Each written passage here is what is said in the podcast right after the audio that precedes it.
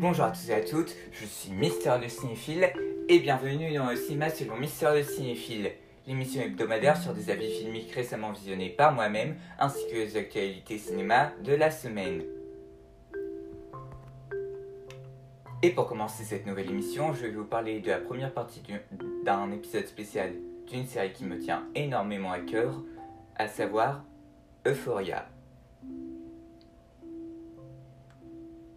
Alors je pense que je vais avoir beaucoup de mal à vous parler de cet épisode spécial sans vous raconter l'histoire et mon avis sur la série. Euphoria est une série créée par Sam Levinson, diffusée par la chaîne OCS en France et sur HBO aux États-Unis, avec dans le rôle principal l'actrice Zendaya. Euh, cette série nous raconte l'histoire de Rue, une jeune adolescente qui vient tout juste de sortir d'une cure de désintoxication, qui va très vite reprendre ses habitudes. Elle fera la connaissance lors d'une soirée organisée par l'un des élèves de son lycée qui s'appelle Nate Jacobs, de Jules Vaughn, une jeune fille transgenre dont elle tombera amoureuse. Avant de vous en parler un peu plus, vous devez voir absolument Euphoria.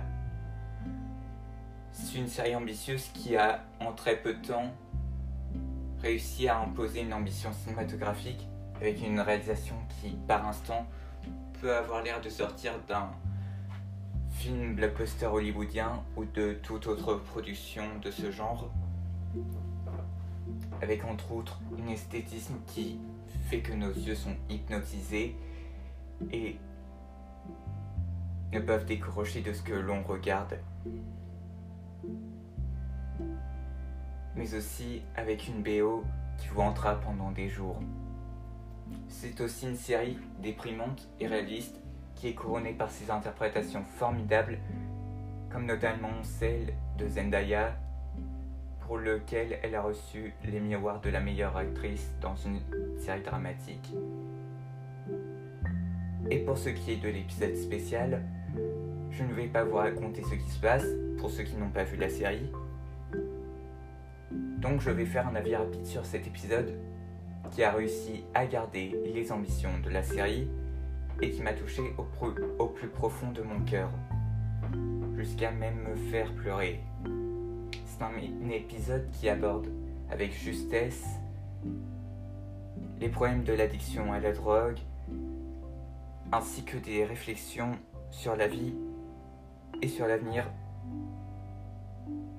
ainsi que sur tout ce qu'on l'on veut laisser.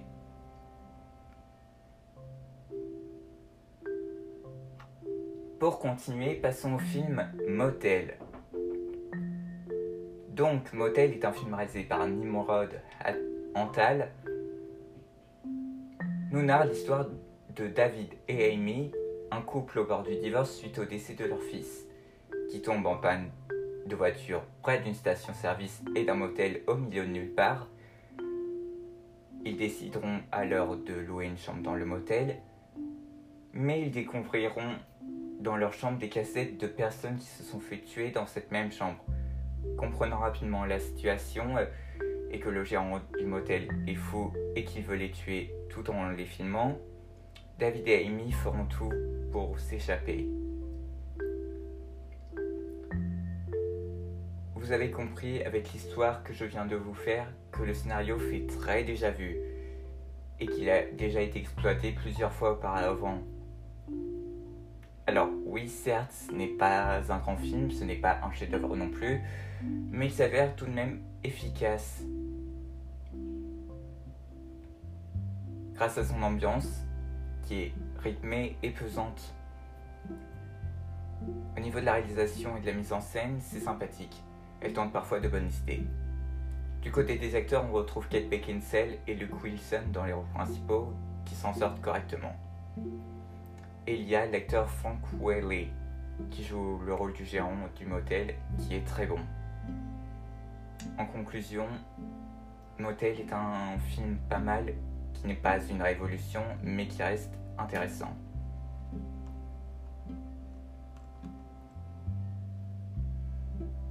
Et pour terminer cette partie, parlons du film La Mutante. Alors, La Mutante, réalisée par Roger Donaldson, nous raconte l'histoire de Seal, une créature mi-humaine, mi-extraterrestre qui s'est échappée d'un laboratoire où elle a été créée et étudiée, qui n'a qu'une seule idée en tête, coucher avec un homme pour se reproduire afin de donner naissance à une progéniture qui détruira l'humanité. Dès lors, un scientifique qui sera accompagné d'autres experts, un mentaliste et un tueur à gages, partiront à la recherche de la créature afin de la tuer. C'est un film que j'avais entendu parler que légèrement par son titre. Et pour le coup, ce film est nul.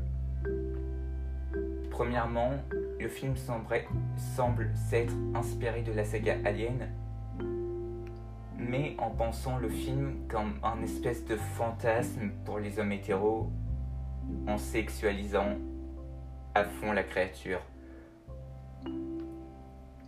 Ensuite, les personnages sont tous stéréotypés et ne sont pas développés. Quant aux acteurs, ils sont tous en surjeu. Pourtant, le casting est incroyable. Il y a Ben Kingsley, Michael Madsen, Alfred Molina, Forest Whitaker, ainsi qu'une jeune actrice qui deviendra connue par la suite, Michelle Williams. Ils sont tous mauvais les uns que les autres. Pour ce qui est de la réalisation, c'est tout aussi raté. Elle n'apporte rien plus au long métrage qui déjà en soit raté. Et pour finir, les effets spéciaux sont moches. Avec des images de synthèse mal utilisées et qui font mal aux yeux. En gros, La Mutante est un film incroyablement horrible qui n'est rien d'autre qu'une sorte de fantasme pour hommes hétéros. Puis le film a eu à trois suites. Je pense que je vais m'en passer parce que je tiens quand même à ma santé mentale. Si vous avez aimé ce film ou que vous le considériez comme un nanar, tant mieux, parce qu'après tout, j'ai qu'à personnel.